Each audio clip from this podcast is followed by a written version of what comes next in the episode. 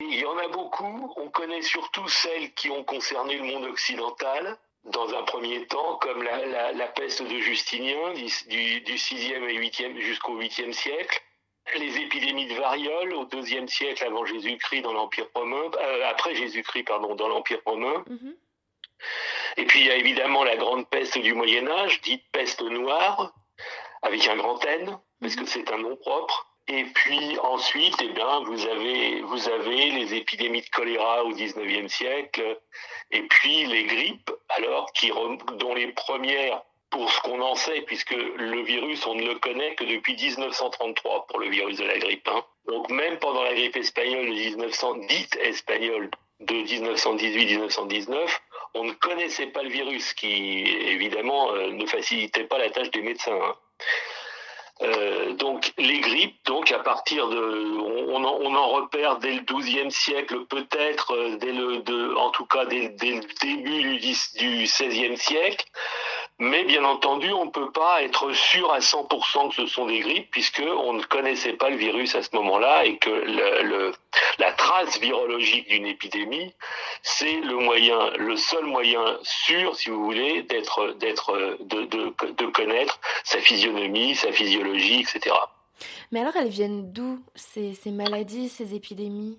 Euh, il faut savoir, si vous voulez, que à peu près 60% de nos maladies nous viennent des animaux, donc ce qu'on appelle des zoonoses. Le, le schéma, c'est donc un animal réservoir, par exemple aujourd'hui la chauve-souris, qui transmet par ses déjections le virus à d'autres animaux qu'on appelle des hôtes intermédiaires, comme par exemple le pauvre pangolin aujourd'hui. Et à ce moment le, le, pangolin dont la chair est ingérée par des êtres humains transmet évidemment euh, euh, le virus aux humains. C'est un petit peu euh, à cause de ce qu'on mange qu'on attrape euh, des maladies? Non, c'est pas à cause de ce qu'on mange, c'est parce qu'on est, on est euh, contaminé, si vous voulez, par un certain nombre, par, par, soit par les déjections des autres, des autres intermédiaires, soit par effectivement leur viande, oui. C'est comme, par exemple, l'histoire du chikungunya avec le moustique.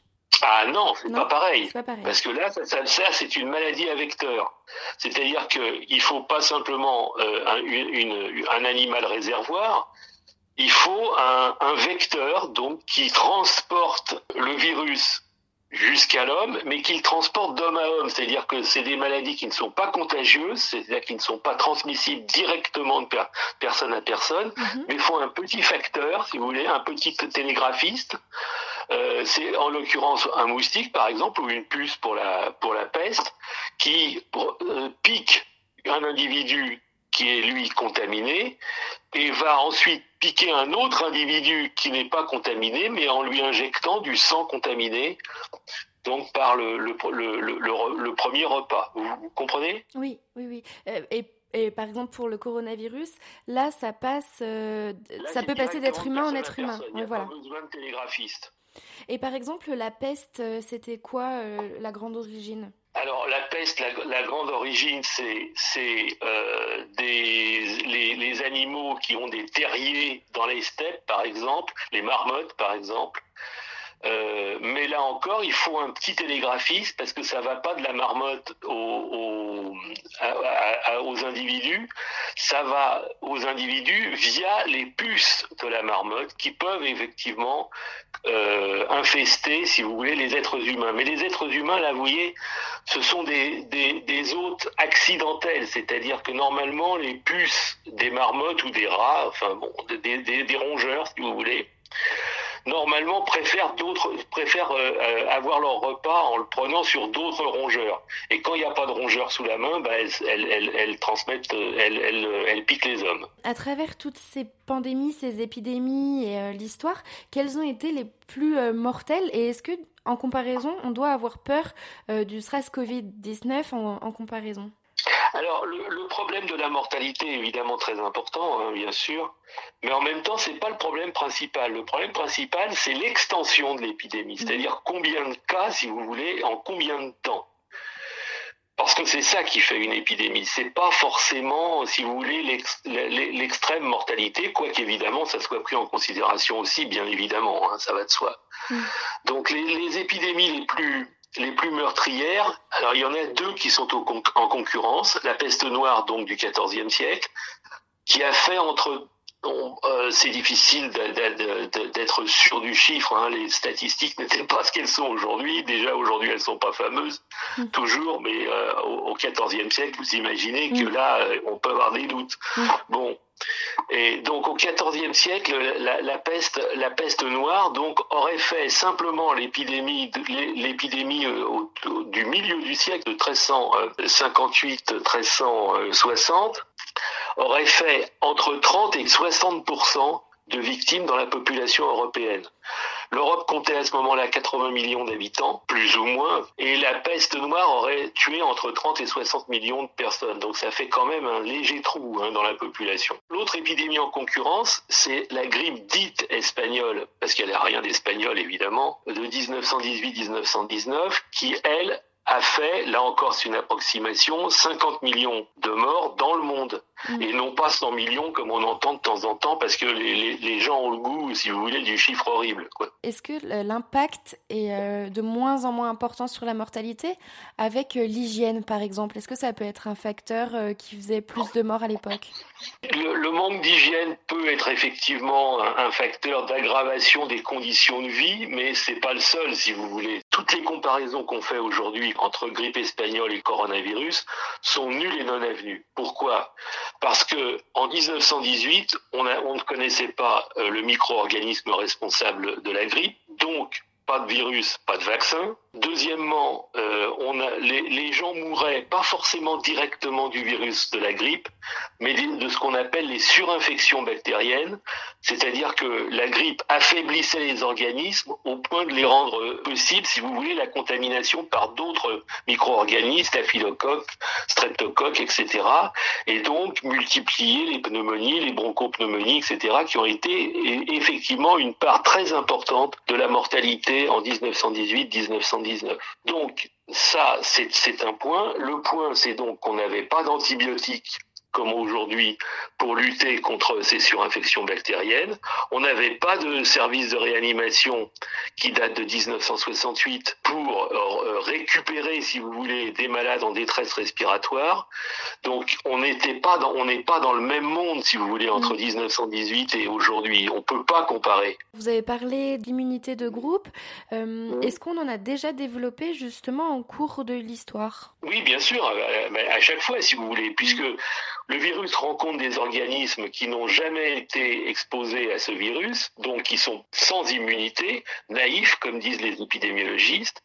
Et puis, au fur et à mesure que le virus circule parmi la population, une grande partie de la population acquiert cette immunité, si vous voulez, jusqu'au moment où l'immunité est suffisamment importante proportionnellement pour que la population ne soit plus en, à risque, si vous voulez. Ou à partir d'un certain moment, l'immunité est supérieure à la contamination et donc le virus n'a plus les moyens, si vous voulez, de trouver des ressources nécessaires pour se nourrir dans des organismes qui sont, qui sont euh, armés pour se défendre cette fois-ci. À l'époque, on pouvait moins se déplacer. Et est-ce que ça, ça limitait peut-être l'effet de pandémie, justement? Non, non, non. Euh, c'est important parce que si vous voulez, les, épidémies ou les pandémies, euh, en particulier les épidémies respiratoires, si vous voulez, comme la, grippe ou comme le coronavirus actuellement, ont toujours suivi les, voies de communication, soit maritimes, soit, soit terrestres, soit fluviales. Donc, elles, prennent l'autoroute, quoi. Donc effectivement, les moyens de transport, la vitesse de ces moyens de transport,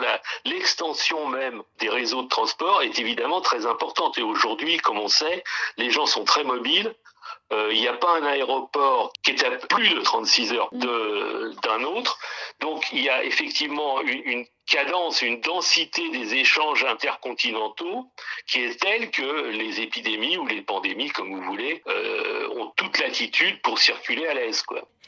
Et euh, pensez-vous que le confinement actuel aura des impacts sur euh, notre manière de penser qui est euh, moderne, on va dire? Alors, je, je, pense qu'il va avoir différents types d'impacts. D'abord, il est évident, si vous voulez, que si vous limitez les contacts, les rassemblements, les déplacements, vous limitez les occasions de, de, contamination. Mm. Donc, normalement, au bout d'un certain temps, et tout le problème est là, le facteur temps, si vous voulez, est envisagé beaucoup trop légèrement aujourd'hui. Et c'est un tort parce que c'est vraiment un, un, un, un, critère crucial. Savoir quand euh, ce, ce, confinement va, va commencer d'avoir quelques, quelques effets et surtout jusqu'à quand tiendrons-nous mm. confinés? Parce que c'est une affaire sérieuse, si vous voulez. lorsque, en 2003, on a euh, euh, recommandé la quarantaine, recommandé entre guillemets, hein, c'est-à-dire commandé la quarantaine euh, à, des, à des personnes à Toronto, c'était pour dix jours seulement. Mm. Alors, des, des, enquêtes téléphoniques, si vous voulez, de psychologues ont révélé que pendant ces dix jours, les gens ont fait une réelle déprime ils s'ennuyaient, ils étaient déprimés, ils avaient peur de, ne pas avoir euh, leur salaire ou leur traitement. Enfin bref, ça n'a pas été très agréable. Donc là aussi, si vous voulez, ça risque d'être un peu dur au fil des jours et on se demande, enfin moi je dans tous les cas, jusqu'à quand tiendrons-nous? Mm. Est-ce que nous tiendrons suffisamment longtemps pour qu'effectivement euh, la, la, contamination soit, soit euh, sévèrement, si vous voulez, limitée? Auquel cas nous aurons gagné, ou bien est-ce que nous allons euh, tomber dans la pure déprime tous les uns après les autres euh, et que nous allons finalement exploser. Mais malgré tout, voilà, si on, s'en sort entre guillemets, si on arrive à, vaincre à vaincre la maladie, euh, est-ce que vous pensez que l'humain va changer un petit peu de comportement et va voir les choses aussi autrement? Bah, ça, c'est une affaire d'appréciation, j'en sais rien. Si vous voulez, moi, je pense que, que non, parce que euh, je, je, regarde ce qui s'est passé en 1918-1919. Donc la grippe dite espagnole, euh, 50 euh, millions de morts dans le monde. En France, seulement pour la vague d'automne, 250 000 décès. Mhm. C'est quand même pas rien. Mm. Euh, eh bien, on n'a rien eu de plus pressé que d'oublier totalement cet événement, si vous voulez, euh, pendant jusqu'en 1957, lorsque les historiens ont redécouvert la grippe espagnole à l'occasion de la deuxième pandémie euh, du 20e, grippale du XXe siècle, et jusqu'à en fait, disons le début, la fin des années 90, pour véritablement prendre cet épisode au sérieux, sérieusement pour la recherche historique.